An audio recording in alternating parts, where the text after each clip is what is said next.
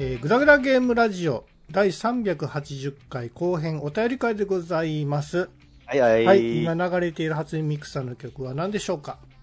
はい、えー、今、えー、バックに流れてる曲はですね、はいえー曲紹介の前に一通だけお便りを紹介したいと思います。はい。えーと、これは、乃木園さんからいただいてます。ありがとうありがとうございます。ございます。えーと、ビクさん曲のお便りのですね、リクエストお便りですね。うん。えーと、数年前のボカロ特集を聞いてからボカロにはまりました。ヤスさんの語りが好きでよく聞いてます。ありがとうございますあり。がとうございます。えーもしこのラジオを聞いてなかったらボカロファンにはなっていなかったと思います。えー最後にリクエストです。えー、りょうさん、えー過去スーパーセルさんですね。えーはい積乱雲グラフィティお願いします。とのことで、えーというわけで今回は、えーりょうさんの積乱雲グラフィティをおかけしています。はい。ということで、えー、グダグダゲームラジオにいただいたお便りを紹介させていただきたいと思いますが、えっ、と、ツイッターからのお便りでいいですかね。そうですね。はい。ちなみに今のその、うんえっと、乃木園さんからお便りが、ね、リクエストがたまたま来てたんだけど、うん。なんかタイムリーだったなって思ったのは、はい。あの、収録の前にさ、トミヤンさんが、なんかうん今日は夏っぽい曲書けへんみたいなこと言ってたから、そうですね。あ、わかりました。じゃあ探しときますよって思ったんだけど、あ、ええそういえばでもリクエスト来てたわって思って、それがたまたま、あの、このまさしく、積乱雲グラフィティっていうすげえ夏っぽい曲だったから、あ、だったらそのままそれを使わせてもらいましょうということで、はい採用させていただきました。季節にぴったりの曲ですね。はい。はい。では、えー、ツイッターからのお便りを紹介させていただきたいと思います。塚さん、うんよろしくお願いします。お願いします。はい、じゃあ読ませていただきます。うんはい、クラゲさんからいただきました。ありがとうございます。ありがとうございありがとうございます。パリピ孔明がオープニング曲、チキチキバンバンのモーションを公開してくれたのでやっ、てるえね。ー、グダラジコちゃんにも踊ってもらいました。はいはい。漫画もいい作品ですが、アニメも素晴らしいので、ぜひ見ましょう。うん。もはい、ありがとうございます。あの、ぐだらじこちゃんのね、モデルを作ってくださったクラゲさんで、はい僕もよく VR チャット潜るときは使わせてもらってますよ、アバターをう、ね。はい。そうそう、パリピ孔明のこのチキチキバンバンは、うん。なんかね、あのーそう、モーションがね、公開されてたんですね。その、今、あの、いろんな VTuber さんとかがもう踊ったり歌ったりしてますね。パリピ孔明っていうアニメは僕は知ってはいるんですけど、見てはいないんですよ。うん。あれって異世界転生ものなんですか？異世界転、あの、講義的な意味で異世界転生ですね。あの、死んじゃって、ええ。ー、まあね、三国志の中で死んじゃって、それが現代に転生してきて、そあの、いろいろ、あのね、軍師としての能力を現代に活かして、いろいろやっていくんだけど、その、転生した先で、そのお世話になる女の子とか、その、なんだろう、その場所とかが、そういう、あの、クラブシーンみたいな場所だえから、そこで、なるほどねいかんなくその才能を発揮して馴染んでいくみたいな感じの お話ですね。えうん。原作も面白いので、ですねぜひぜひ、はい。面白いんで見てくださいね。ーはい。はい。なんかめっちゃくだらじこちゃんがね、踊ってくれてるんですごい可愛らしいですね。はい、ありがとうございます。はいはい。ありがとうございます。はい、えー、続きまして、ヘビレオさんからいただきました。ありがとうございます。えー、トミヤンさん、いじめられてるんか？と思ったけど、もしかしたらスマホで育った世代って、液晶モニター指で触ることに抵抗ないのかもしれませんね。う。うんん。はい何でしたっけ何の話でしたっけ、これ。これね、トビヤンさんが話した話ですよ。あの、なんだ、会社であの、後輩さんだかなんだかが、はいはいはいさんの PC のモニターを直に指でグリってやってくるっていう話に対するお便りだと思います。別にいじめられてはいないと思いますけど。うん。うんまあでも実際そのタッチパネル、スマホとかタブレットとかに慣れてる人は、えてかあの、実際 PC にもさ、タッチ反応する PC もあったりするじゃないですか。ねタブレットにもなるえ PC はいとか、タッチスクリーン採用の PC とかもあったりするから、ありますね。そういう意味で境目が割となくなってるから、うんあの、実際その何モニターに指でツンってやるのに抵抗ない抵抗ないっていう人は実際多いんじゃないかと思います。そうね。僕ら液晶モニターができるところから生まれてるわけですから、うん。やっぱりその、触ったらいかんもんやって思うじゃないですか。まあまあね。ね。やっぱり、あのー掃除するときでもさ、こう、恐る恐る拭くというんですかね。そうだね。うん。なかなかで汚れ取れないんですよね。ちゃんとグイグイ押さないと。なんか昔はさ、あのもうだいぶおじいちゃんなんで昔の話しちゃうんですけど、昔はあの液晶モニター、液晶画面って、はい。実は作るのが大変で、はい、あのまあ、要はそのポチポチが並ばってるわけじゃないですか、液晶のそのつぶつぶっていうか、そうですね。その作る工程で。はい。で、それが、ある程度以上でっかくなっちゃうと必ずそのつぶつぶが入ってしまうから、うん。例えばあの、任天堂 DS とかちっちゃければ問題ないんだけど、ある程度以上の何、でっかいうんインチサイズのテレビとかそういうのになってくると、うん。一定の確率であのつぶつぶに欠けが発生しちゃうから、だからでっかい画面の液晶は高いんだっていう説が昔あったんだけど、そうなんだね。で、うん、で、実際昔はテレビ、でっかい画面のテレビ高かっまあまあ、たんですけ今でど、も、今でも高いですよ。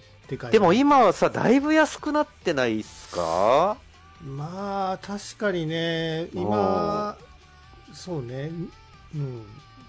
20インチとか、30インチ以下に関しては、もう本当に数万円で買えますで、買えちゃう。うよね。それすごいことだなと思ったし、あと、そう、今のモニターはじゃあその何、ポツポツの欠けがもう、克服したのかっていう、ね、作る過程でうん欠けが発生しなくなったのかなと思って、なんか技術的にまあ進化したんですかね。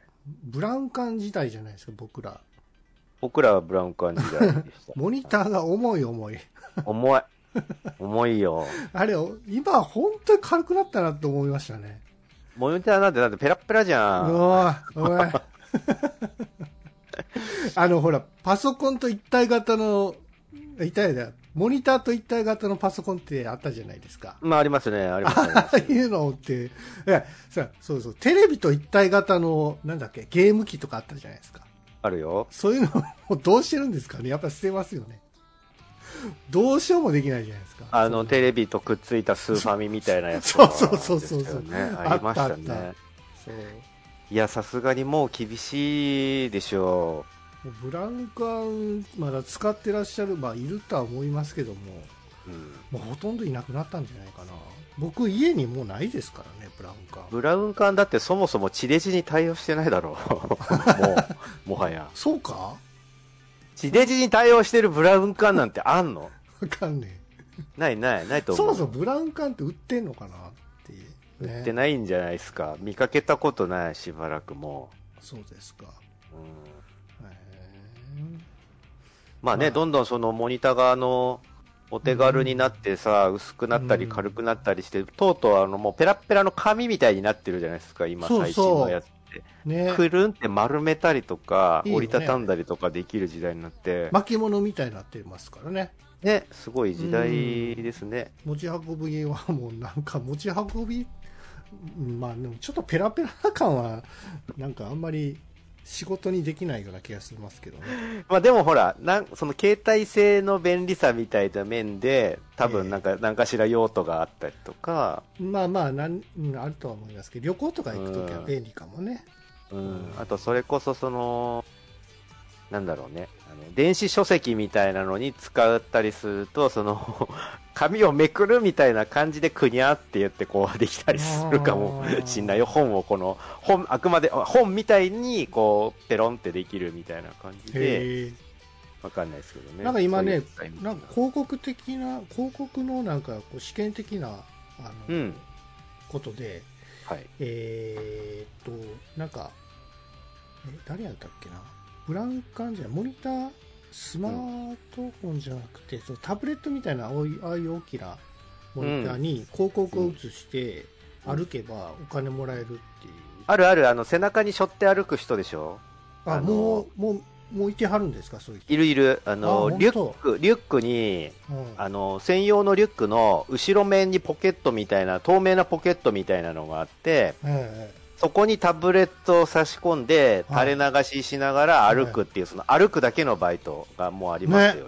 うん。えまあまだあの本格的に指導はしてないらしいですけども新しいですよね。ねなんか歩くだけ、まあさすがにこの炎天下歩くのはきついですけど、ほらあの車でもほら宣伝カーってあるじゃないですかあるある、ありねますね。あれとに同じでしょ人間版みたいな感じでしょまあまあそういうことだろうね。ねうん。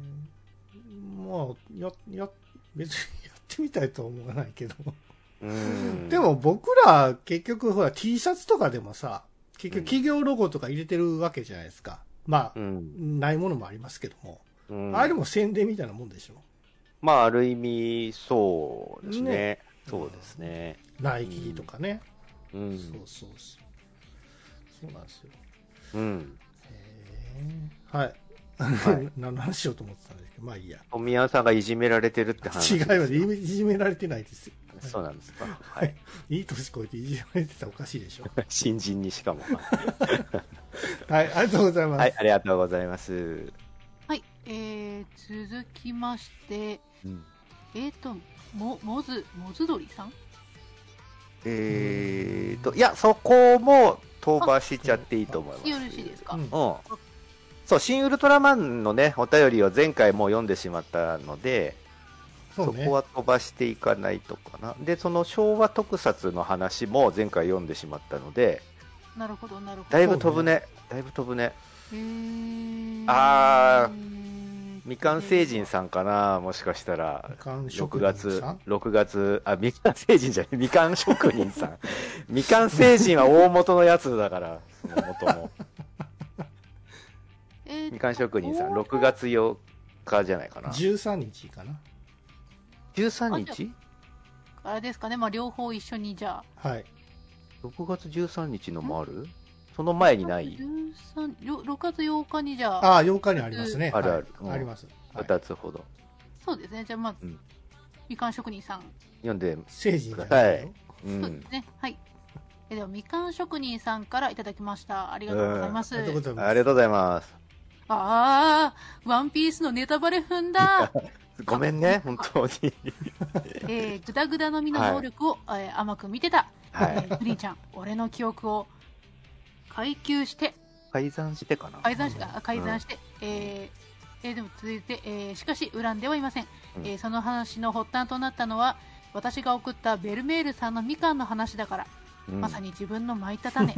みかんに種。ないですけどね。まあうまい。ね、うまいこと言ってくれましたけども、ごめんなさいね。あのーそうそう、コミック派の人もいらっしゃるんだな、ということですよね。うっかり、あの、僕、少年ジャンプで、リアルタイムで読んでる派なんで、その話をしてしまったんですけど、なんかほら、ネット上でもうさ、出ちゃってるから、ついつい話してしまうんだよね。なので、新たな4校に誰がなったみたいな話も、下手したらうっかりしてしまいそうになるんですけど参考本楽しみにしてる人はね、もういるってことですよねう。ん、はい。なので、ちょっとね、気をつけていこうかなと思います。はい、はい。でも何も喋られん喋られへんようになっちまうよね、いやーなんかその、僕ね、シン・ウルトラマンも、えあのーもう言っちゃうけど、えうん、公式がさ、あのーゼットンの話とかもうしちゃってるじゃん、今。まあまで、ゾーフィーとかも、もうおもちゃが出ちゃうから、ゾーフィーとかもオープンになっちゃってるわけじゃないですあ、か。そうですね、あの辺ってだいぶ割と革新に近い位置の話で、ああ、そういうのが出ちゃうんだっていうのが、割と、ある意味その、何？あ、もう公式が言ってんだから OK なんだと思って僕は思っちゃう方なんだけど、で、実際ね、でもその、まだ見れてない人とかがね実際ちらほらいて、そういう人たちからしたら、うわー、公式がネタバレしてるみたいな感じになるんだろうなと思って。公式がネタバレしてるっていうのは 面白いですね。そう、だから、それやられるともうどうしようもないよね。なんかその、宣伝の意味もあるわけじゃないですか、その公式がやるっていうのは。まあまあ、まあね。そう、僕はあの、ああれですわ。あの、ドクター・ストレンジをさ、見るのが遅れちゃったせいでさ、結構ネタバレを食らったのよ、公式ああそうですからか。うん。へあの、本ちゃんのストレンジ以外にも、こんなストレンジとかこんなストレンジが出てくるよ、みたいなのを食らっちゃって、うわー、もうって思ったんだけど、まあ、それは、俺が、まあ、見に行かなかった俺が悪いって思ったんだけど、なかなかね、行きたくてもタイミングっていう。人もいるからね、しょうがないんだよね。だからそういう時はもう、うんまあ SNS で見ないっていう。そうそうそう、ネット環境を立つとかしかないのかなねと思うんだけど、本当にね、よっぽど大事にして、最初の衝撃をバーンって受けた、自分の目で受けたいみたいな時は、もうあんまり、ツイッターとかを見ないようにした方がいいのかもしれないですね。そうね。まあ、スパイダーマンとかや、マジやばいですもんね、あれ、ネタバレは。スパイダーマンはもう本当俺、もう初日のさ、平日の夜に見に行ったから、あれはあれ、あれはネタバレされたらマジ怒るネタバわ。レ踏みたくないから、もう金曜の夜仕事終わって、お疲れ様でしたっつってバーって見に行ったから、本当正解だった、それは。あれはねネタバレされた人、ネタバレで、ね、踏んだらもう本当に、そうっすよ。あれももう、もんじゃねえからな。ね、もう今となってはだってもう演者さんとかが普通にインタビューとかに出ちゃってるからさ、あ、もうありなんだそれって思ってるけど、まあ何にしてもあれも、バレは、バレたらあかんですよ。言わない方がいいっていうことですよ。まあまあ、そうだね。うんなので、ね、すいませんね、ワンピースうんの件も。はい。続いはいありて、がとうみございます職人さんいただいてるやつかな。そうですね、はい。はいえー、みかん職人さんからいただきました。ありがとうございます。うんうんえーキャンプに行くのだ、拝聴、うんうんえーボーイスカウトの経験のせいで、規律、命令、忍耐のイメージしかないので、うん大人の楽しみ方を期待しています。うんあの椅子に座って、えーコーヒー飲むのと、あと何が楽しいですかね。うんでも私、普段の職場が自然の中なので、うまくエンジョイできなさそう。そういうことなのかもしれないですよね。その、我々みたいなさ、あのうん。もうひょろひょろのもやしっこ、都会に住んでる人間は、なんかその、はあ。アウトドアでなんかさ、山の中とかで焚き火して、はい。コーヒー飲みたいみたいなことを言ってますけど、え普段から割とそのアウトドア寄りのそれこそみかん職人さんとかそういうや野外とかに割と触れてる人は、えうん今更キャンプなんてっていう感じなのかな やっぱりどうなんだろうねいや、いやどう、だ楽しみ方やからさ、今風の楽しみ方ってあるんじゃないですか。昔とは違うじゃないですか、今とは。はいはい道具もやっぱ違うし。そうだねあのた焚き火一つとっても最近の焚き火はすごいね全然なんかあの何？ちゃんとあの箱みたいなやつで囲んでそこに巻きくべてうん。なんか上でなんか焼いたりとかできるさ、あれもゆる、あれかな？ゆるキャンのあれで流行ったのかな？わかんないですけど。そうそう。だから、うんなんかこう、映える感じも出せるしさ。そう、なんかね。ボーイスカウトの時って、お酒とか飲めないでしょ？これ子供時代だから。まあ、うん、うん、あ当たり前のこと言ってる気がするけど、そうだね。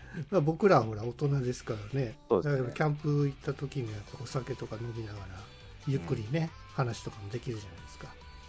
そうだね、そうですねで。したかったんですけど、うん 結局、あの、キャンプに行くのだっていうのは、あの、この前あの収録しましたけども、来ました。結局行けなかったんですよね。はい。そう、中止だったんですよ。あ、そうなんですね。うん、いや、なんかね、あのね、あの、キャンプに行く当日、じゃあ1週間前に、その、うん。決めようと思ったんですよ。行くか行かないか。で、その時に降水量とか見ると、ああ。50%ぐらいだったんですよ。そうなんだよね。もうこれはもうあかんなっていう感じで、結局中止にしたんだけども、そしたらもうなんか見事に晴れてね。まあ、しょうがないよ。どっちに転ぶか分かんなかったし。いやーもうなんか無理して行こうって言っときゃよかったって思ったんですけど。だそれは後からだからそう思うだけで、実際その決断自体は間違ってなかったと思うし、あの、まあほら、まあの、トーデルスさんも言ってたけど、そうそう、トーデルスさんも実はボーイスカウトの経験者なんですよね。だからいろいろキャンプとかには割とその、いろいろ経験してきてる人なんですけど、えその、僕たちだけじゃなくて、秋田からその生グラジオのお二人、うん。元、元生具のお二人がいいらっしゃるから、そのわざわざ秋田から車をね、何時間も飛ばしてきてもらって、ーうん。それで楽しみにしてたキャンプが、雨降ったりとかしたらもう超テンション下がるし、その思い出が、ね、楽しいはずの思い出が、うんなんかそういう雨降ってなんか散々だったねみたいになっちゃうのがあんまりだからっていうこともあって、今回はやめときましょうかって判断になったんでね。そううね。んそう、だからそれ自体は間違ってはなかったかなと思いますよ。うん、まあやっぱ万全の、あの、秋、また、その企画がありますので、はい。そうですね。うん。なんか、なんだったら7月の頭にもとか思って、とか、近場に行きませんか？みたいな話も出たんだけど、もうこの、この猛暑ですからね、無理無理無理無理。無理はもう無理なんですよ。暑い暑い。うん、そう、何気に実は僕も密かにキャンプギアとかを集め出したりとしてるんだけども、まんまと少し前の富山さんと同じ感じになってるって自分でも思うんですけど、まあまあね、無理していってもしょうがないのでね、まあタイミングを待ちましょうか。そうですね。また、あの、キャンプい行った報告は、あの、ぐだらじの方でさせていただきますので。そうですよ。だから、あの、うかつに、うん次回行きますんでとか、次の放送でお届けしますみたいなこと言わない方がいいなと思いました。本当やねうん本当や。行ってきましたはありだけど、これから行きますは中止になる可能性もあるから、ありますね。そうそう、それを学びましたよ。はい。ありがとうございます。はい、えー、続きまして、クラゲさんからいただきました。ありがとうございありがとうます。ございますは電子書籍の単話売りは。うん。えー検索結果を汚染しなければ別に構わないんですけどね、ううんん。えーセールとかの一覧でひたすら単話が並んでたり安くなってるかと思ったら単話だったりするあると、えー単話版いらんわーとなりすます。げえある、それ。なんかもう罠なんじゃないかって思う時がありますよ。あ で、またなんかそ、そのね、単話、あの何？最近ってさ、その電子書籍が当たり前になったからかもしんないけど、そうあの、なんだろう、その、コミック一冊分溜まる前にもうすでに単話売りをしちゃうっていう作品が結構あって、はいはい。で僕としてはあの、ちゃんと溜まってからコミックスになって一冊分ちゃんと読みたい、買いたいんだけど、うんなんかもう単話でその1話、2話、3話、4話、5話とか出てると、もう我慢しきれずに単話版を買っちゃう みたいな感じになってて、はいはい。だけど単行本が出たら出たで、やっぱちゃんと揃えたいから単行本も買っちゃうみたいな、結果両方持ってるみたいなね、感じになったりしてますよ、今ね。なるほどね。そう、次に来る漫画大賞、今2022のね、その投票の最中なんで、うん。そうですね、僕としてはですね、えっ、と、今ね、地雷なんですか、千原さんっていうね、漫画が僕は好きで今投票してるんですけど、うん地雷系女子のお話なんですけどね。へそれは、うんあのいろんな方面に地雷例えばなんかあのよくねこういうまあ腐った一方向だったらちょっとこうこういうのが苦手ですみたいなありますけどそういうジャンルのじ、あ、そっか、地雷ね。もあの、えっとね、あのーどっちかっつうと地雷、あの、めんどくさい女の子みたいな意味での地雷。あそっちえーうん。あとメイクとかも地雷メイクみたいなのがあったりするじゃないですか。はいはいはいえだその割と、そう、あるんですよ。で近寄りがたい感じの女の子に見えるんだけど、まあその学校の中で、えー主人公の男の子がたまたまその地雷系の千原さんっていう地雷っぽく見える、うんまあクラスでもそういうじあの子は地雷だよって言われ、噂されてるような女の子の隣になっちゃって、で、そ、の引っ込み思案な男の子が、うわ、恥じらいの女の子の横になってしまった、どうしよう、みたいな感じなんだけど、話すとでも、そんなことはなくて、面白い子だったな、みたいな感じで、だんだん距離を詰めていく、みたいなお話でう、んこれがまだ、えっと、単行本になってないんだけど、僕はもう単話買いをしちゃってるんで、もう読んじゃってるんですよね、1話1話ね。なので、これ、週刊誌とか読んでるんでしょ？週刊誌も読んでますね。あ、週刊誌に一応連載してるんですね。えっとね、えっと、それも実在のあの、紙の雑誌じゃなくてデジタル雑誌なんですよ。あう、そういうんことかー、ウェブ媒体の。そうそうそう。そんで、一定の時間経つとさ、読めなくなっちゃうタイプのやつだから、あの、読み返したいから、結局単話売りしか今のところ出てないんですよね。わそう、だから単話売りを買ってしまってるんです、まんまとーね。へそうで、実際検索かけるとさ、その単話売り、あのね、コミック買おうと思って、コミックがある作品を買おうと思っーてう、ん。例えば、アマゾンの Kindle とか、はいはい。他のいろんなその電子書籍サイトとかで検索かけると、単話売りがあるとその単話売りがバーってずらーって並んじゃったりとかして、めんどくさいんですよ。ライブラリーにね、そうう。んうんあれこれ、だそのセールとかのタイミングで買おうとすると、うんうんたまにそのセールで安く買えたりもするんだけど、そのセールでコミックスを買おうと思って、今ちょうどセールやってるから買おうって検索かけると、あ、安いじゃんって思ったら、それはセールじゃなくて単話売りが並んでるだけだったりとかして、そういう意味での紛らわしさもあるんですよ。そうそう。だから実際ね、めんどくさい話だなとはちょっと思ってますけどもね。そういやさあの、ん漫画であのベルスルベルセルクが連載再開したじゃないですか、はい。再開しましたね。あれ見ました？僕まあ読んででない、ままだだ。見てないんですけどどんな感じなのかなって知りたいんですけどあの、ちらっと絵柄だけは見ましたよ。何コマか、あのへ、ーパーって見せてくれてたんで。あの、ほぼほぼ、あの、なんだろう、そんな違和感ないっす。あ本当？うんー。ちゃんとあの、アシスタントさんとか、あと、監修のね、ああの編集者の人ねえっ、と、えっ、と、あの、漫画家の、えっ、と、森先生でいいんだっけ？セスタスとか、ホーリーランドとか書いてる人だ。うんセスタスじゃないや。はいはいあの人は割と仲いい人だったんですよ。だから、その、いろいろ相談も受けたりとかしてたから、ベルセルクの。で、はいキャラデザインとか、二人で相談しながら決めたりとかもしてたんで、その、えっ、と、アドバイザーとしてその先生がちゃんといてくれるのね、仲良かった人がう。んだから割と、いい感じで連載していくんじゃないのかなって思って。ただあんまりこうオリジナリティは出さないであくまでも亡くなった先生のそうそうそう、初期のプロットがちゃんと残ってはいるらしいんで。それを元にやるからまあそんなにその不不満は出ないんじゃないかっていうそうことそうは言ってそうそう。だから、普通に期待していいんじゃないですかね。けどねと思いますね。うんなんかこう亡くなったからもうその話終わりっていうのでもいいんですけどねやっぱり、うんやっぱり先見たいっていう ありますからね。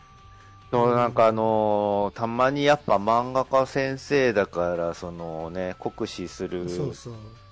あのー仕事だからさ、あのー僕チャンピオンでまあ読んでた、あのー相撲の漫画、あのーなんだっけ、鮫島最後の15日間、えっ、と、サメ、サメ、えっ、との、鮫島でいいのか タイトルも怪しくなっちゃったけど、その、相撲漫画があって、バチバチ、バチバチかな？もともとバチバチっていうタイトルで、うんこれがもう、いよいよクライマックスだって言って、その最後のクライマックスを、なんかね、その、あの、ぶつかり合いとかを厭わないタイプの相撲の取り組みをするキャラで、その主人公が。うんだもうそのガチガチにもうぶつかったり、頭からもうガンってぶつかり合ったりするから、もう体がどんどんボロボロになっていくと。うんで、なんかもう最終的にそのボロボロの体で、でも最後にその超強い横綱とやり合って勝ちたいみたいな感じで、その最終章みたいな感じで最後の15日間みたいなのが始まったんですよ。はいもうそれ以降はもう相撲取りはやめるか、もしくは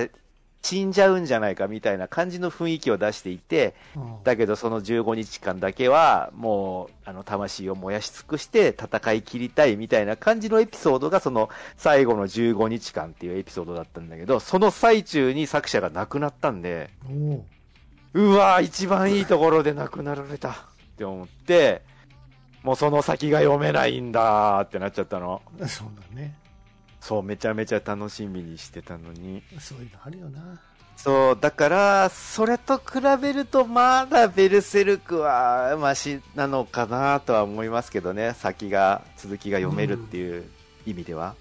そうね。うん、うん。まあ、ちょっとなんか不安な面もあるけども、まあ、期待はちょっとしてみたいなとは思いますね。そうですね。うんはい。はい。とございまはい、す。ありがとうございます。はい、えー、続きまして、ピスケさんからいただきました。ありがとうございます。うんありがとうございます。えー、ぐだらじ379回後編お便り会、えー聞きながら走りました。はい。今回も楽しく拝聴していたしております。うん。うん。ありがとうございます。ありがとうございますすげえな。えっと、な7.2キロ。しかも40、あのー、そうですね47分ってさ、早くない？早いと思 早いよね。う。うん、僕、高校の頃で、マラソン大会あったけど、もっとすげえ時間かかってたから、10キロ走るのに2時間とかかかってた気がする。10キロ2時間、まあそんなもんですよ。ううん、だそれと比べたらだいぶね、早いペースん、です僕なんかね。ちんたら走、5キロちんたら走り1時間ですからね。うん。早い早い。えーそうだからあのーただね、今こうやってあの、めっちゃ気温が上がったりとかしてるんで、それうん。暑さにだけ気をつけて、なるべく涼しい時間帯とか、まあ、夜なんかねうん、木陰とかね。夜とか、そういう感じで気をつけてくださいね。なんかあの北海道とかはさまだ涼しいらしいじゃないですか。うんうんうんうん。ね。ああいうとこになんかみんな行くっていう手もありますけどね。あのーその、キャンプの時にちょこっと調べたんですけど、あのーなんだっけな、千葉の海沿いの方はね、割と涼しいらしくて、銚子とか、銚子とかあの辺？今ね、本えっ、と、都内が今36度とか7度とかじゃないですか。当 めっちゃ暑いよね。で、千葉の銚子はね、あの、今この段階で26度とかになってた最高気温がね。めっちゃ涼しい。全然そんぐらいだったらす過ごせるじゃい？けるないいけるそう、だからちょっとありかなって思っていて、うんそれが本当だったらちょっといいぞって思ってるんですけどね。なんか海からあの風が、あの、吹きつけてくるから、そのせいもあって涼しいんですって、海際は。うんうん、らしいですよ。いいですねはい、はい。はい。うん。ありがとうございますはい、ありがとうございます。ありがとうございます。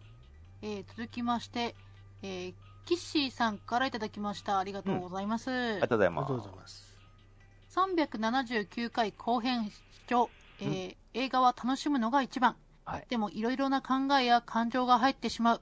うんえー酷評だった旧ハリウッド版ゴジラは自分的には思い入れがないので、うんえー日本ゴジラより好きだし、うん。映画食べておっては、えータイトルまんまの祈祈ってじゃない。あ祈って、祈っては、えータイトルまんまのことをしてるだけで、面白くない思ってたら、えー嫁さんは好きで、好きって言うし、はい。えー昔の特撮の危険なシーン、上からやれって言われたのか、えー仮面ライダーアクセルのオーディオコメンタリーで、スタンドマンが俺ならこうできるって競って、えー痛そうなやられ方してたみたいだけど、スタンド側からなのか、えーどっちだろうどっちにしても当時は興奮して見てた。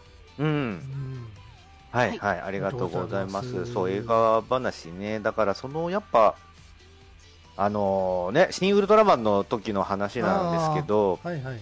いまだにやっぱ、えっ、と、新ウルトラマン僕は楽しめなかったっていう人もうん。実際いて、うちの会社でも、うん。あの、映像の会社なんですけど、うん。僕と同年代でウルトラマンに割と同じぐらいの感覚で見てきた人も、うんいやー、僕ダメでしたわって言ってたりとかして、だからやっぱ、見る場所とか意識する場所が違ってるせいで、そういう、そこが気になっちゃって楽しめないみたいなのが発生するんだよね。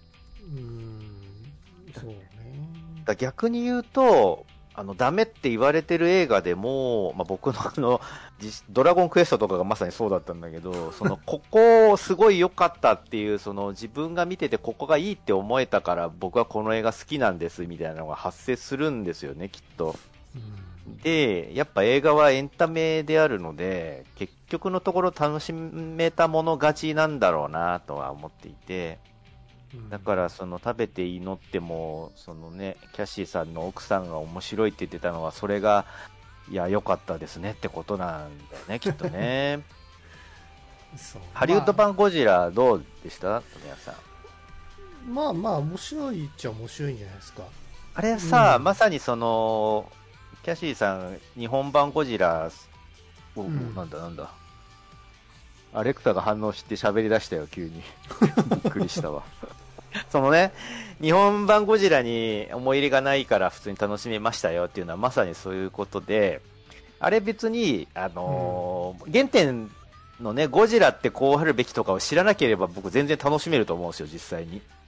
うん。造形とかかっこいいし、映画としてちゃんとお話できてるなって僕は思ったんで、だからそれはそれで楽しめてよかったですねと思うし、それをなんかね、あの、ゴジラ好きの人が、ねゴジラじゃないみたいなねそう、なんか言うのはまた違うよなってちょっと思うんだけど。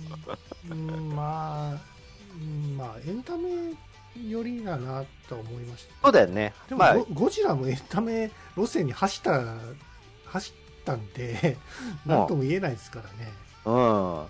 初代のゴジラにのオマージュはやっぱり新ゴジラになるんでうん、まあ、うん、うん、まあん、そうかな。まあ僕はあのうん。新ゴジラなんかあんまり好きじゃないっていう人いますけど僕すごい好きなんでウルトラマンより僕新ゴジラの方が好きかもしれないっていうぐらい。そうなんですね。僕逆現象が起きてて、実は、そうなんですか。シン・ゴジラは実は僕そんなになんですよ。面白かったですけどね。うん面白く見ましたけど、え。いやー、ゴジラじゃないじゃんって思っまあ、もともと別にそんなすげえゴジラに思い入れがあった方ではないえんで、あはい。なんかもう使徒、使徒みたいになっちゃったなとか 最後思ったし。最後？あまあなんか、あっちこっちから、あの、放射能熱線出したりして、うわ、好き勝手やっとるなって思って、まあそれ自体はいいいいんじゃないですかっては思ったけど、あでも、シン・ウルトラマンはちゃんとウルトラマンしてたから、それを逆に僕は評価して面白かったって素直に思えたんで、まあそのどの目線で見るかですよね。そうそう、そうだよね。そうだから、結局、そういうことであって、その、だから、うん。僕はシン・ゴジラの場合はほら人間目線で見てたんですよ。その、うん。人間の慌てぶりとかさ人間のこの力強さ、諦めない気持ちみたいなことを、はい、はあの巨大な怪獣とどう立ち向かうのかっていうのが表現されてるんじゃないですかシン・ゴい。ジラって、うん、うん。僕はかえってそのシンシン・ウルトラマンの場合はもうウルトラマン任せになってしまって、うん、なんか人間がこうちょっとおざなりになってしまってる部分があったのかなっていうのがあったのがちょっと残念かなと思ったんですよ。うん、ううんん。まあ、それは見方によりよりますし僕もその、うんまた違ってねウルトラマン的な見方で見るとまたそれも楽しみの一つだったりもするから。うん。だからそれはそれで面白いなと思いますけどね。うん。そうだね。あの、僕、先行のハサウェイをね、うん。僕、先行のハサウェイの劇場版見に行って、もう大絶賛だったんですけど、うん。やっぱりうちの会社で、あの、見に行ったけど全然ダメだったっていう人がいて、あそそれも同じところを全く逆に評価してたうあー。ですよ。で、僕は、あの、最後ね、あの、野戦、モビルスーツ同士が、あの、都市の上空で夜戦うシーンがめっちゃ好きでいいよね。すげえかっこいいって思ってたんですよ。うん。今までのガンダムの中でも屈指のリアルな表現とか思ってて、アニメアニメしてなくてすごい良かったって思ったんだけど、うんその人が言うには、あの、画面が暗すぎて何やってるか全然わからなかったし、敵味方のどっちがどっちだかもわかんなかったし、あの、誰がどういう目的で戦ってんのかもわかんなかった。結果えーつまんな、つまんなかったですっていうことで、その人は、あの、ガンダム自体もあんまりよく造形知らなかった人だから、そういう意見があって、です。多分それも、ああ、確かに知らないで見に行ったらそうなるのかもなって思って、それも正しいのかもってちょっと僕は聞いて思ったんですよ。僕は逆に、その、ガンダムを知ってて見ているから、あの、野戦でね、うんあの、夜のシーンで、あの、すげえ暗くしてたんですよね、実際に。で、その暗い中で戦うとこうなるよなって思ったし、うん実際にそのガンダムなんていうさ、あんなトリコロールカラーの ロボットを普通に動かしてたんじゃなんか嘘っぽくなるから、あんぐらいの絞り具合で、あの、効果音とか、その挙動とかもあんまりアニメアニメしてない動きにして、ちょっとリアルな感じに寄せていたのを僕は評価してたんだけど、うん。なんかそれが逆に単に見えづらかっただけで分かりづらかったですとかなるんだと思って、なかなかね、難しいもんだなって思った次第なんですよね。なんかこう映画全体的にさその、うんどこまで説明するかあるある。どこまでそ、の人にその親切に見せてあげるかうん、ありますね線。線引きがあるじゃないですかありますね。だからそういうのってやっぱりその前もって知ってる人は楽しめたりもするけども全うん然その下準備してない人は楽しめなかったっていう作品っていっぱいあると思うんですよなるほどね。はいはいはい。だからそういった意味でやっぱりその、まあ、もちろんね何もその知識なく見て楽しいっていう映画が一番面白いかもしれないですけどそれってうん結局説明しちゃってる部分もあるからさうん。余計な時間食ったりもするんですよそうだね。そうだね。うんだからそこをどう捉えるかだよね。そうですね。難しいですね、その辺ね。うん。なんかその、興行収益でいっぱい儲けた映画だから必ずしもいい映画かっていうとそうでもないしさう、ん。あんまりその、人員、あの、動員が多くなかった映画だけども、いい映画っていうのもいっぱいあるわけで、まあねこの辺難しいですよね。地味な映画でもいい映画いっぱいあったりとかするしさ。うんうん。はい。はい、ありがとうございます。はい、お便りは以上でございます。うん、ちょうど今溜まってる分全部読み切ったそう形ですねですかね。はい。ツイッターからもお便りいた、えーお待ちしておりますので、えーうよろしくお願いします。はい、ありがとうございます。はい、ということで、えー、ぐだぐだゲームラジオ第380回後編お便り会でございました。はいはーい。はい、えーそうですね、そうですね、えー、えー、なんも、あーちょっとあんまりこれ言うとネタバレになってしまうからな。うん。そう映画のねちょっとまだ見てないやつがちらほらあって。あのーバズ・ライトイヤーっていう、ピクサーの「トイ・ストーリーの」えーとキャラクター一つのキャラクターおもちゃのですね。キャラクターがですね、ピンで、えー映画をお作品としてバズ・ライトイヤーができていたのでそれちょっと見に行こうかなと思ってるんですが、うん。えー、とピクサーの、えーとトイまあ、トイ・ストーリー1作目のバズ・ライトイヤーの声をやってらっしゃる、うん。えー方ではないんですよ、今回は。うん。ではい今回はですね、えっ、と、えっ、と、あれですね、キャプテンですね。あの方がやってらっしゃいますね。キャプテンってキャプテンン。アメリカのああ、はいはい。はいはい。クリス、クリス・エヴァンスみたいな名前だから、確か。そうでしたっけ？はい。はいはい。だ前回のその、声とは違うらしいんですけども、前回の声って何？富谷さん何と比べて言ってんの？トイ・ストーリーの、あのーあれですよ、バズですよ。あれってだってトイ・ストーリーじゃないでしょ、今回。今回はトイ・ストーリーじゃなくて、トイ・ストーリーは人間のやつだよね。だ元、あの、あの、バズ・ライトイヤーのその元になった本人ってことだよね。おもちゃになったちょっと分かりづらいですけどね。そうそうそう。だからそ、あれを元におもちゃができたってことになったっていうことですから。そうだよね。まあ確かに声も違うなと思いますけど。まあまあまあね、おもちゃと人間の差っていうことなのかなわかんないですけどね。まああの僕、そのピクサーのそのトイ・ストーリーとかはすごい好きで見てたんですけども、うん。そう当時はもうすごい技術力が高くて CG の。うん。すごい作品だなと思って、もう一度その、見直したら、やっぱりね、今と比べるとだいぶ CG ヘボいなって思いますよ。そうですか。そうなんですね。ええうんやっぱ相当やっぱ CG の進化ってあるんだなって思って。まあ今まあ、のそりゃあるト、あるでしょう。バズライトイヤーで、また新しい、その、ピクサーの CG 技術がどこまでなってるのかなっていうのをちょっとチェックしたいなと思っております。トビアンと。なんかさ、うん。わしこんなので感動してたんかみたいなの結構あるよね？ゲームのグラフィックとかもそうああだけどまあそのでもほらそのトイ・ストーリー作った方も言ってましたけども結局絵なんてものはもう十何分で飽きると結なるほど。深い結ね。局内容次第やっていうことらしいですよなるほど、なるほど。まあそうなのかもそうそういい映画って別にさその質がどうというまあ質がね良ければそれはいいんですけども、なうん。えーやっぱり内容次第だと思いますよなるほどね。はいはい。はい。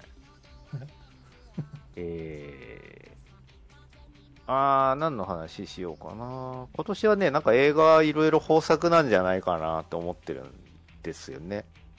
そうですね。うはん、あの、ウルトラ、新ウルトラマンもそうだし、あのーそうね、トップガンマーヴェリックも面白かったですし、うん。スパイダーマンも今年でしたしね。う。ん。で、今度こ、もう近々公開になるあの、そう、ラブサンダーもね、楽しみにしているああれね。はい面白そうですよね。はい、見に行こうと思っているやすと。ああ、じゃあなんか映画の話で締めくくるのかな？そうですね。まあ、いいよ。うん、近々ゆるキャン見に行けたらいいなと思う、えー、井はい上司でした。はい、はいそれでは皆さんさよならはい、さよなさよならら。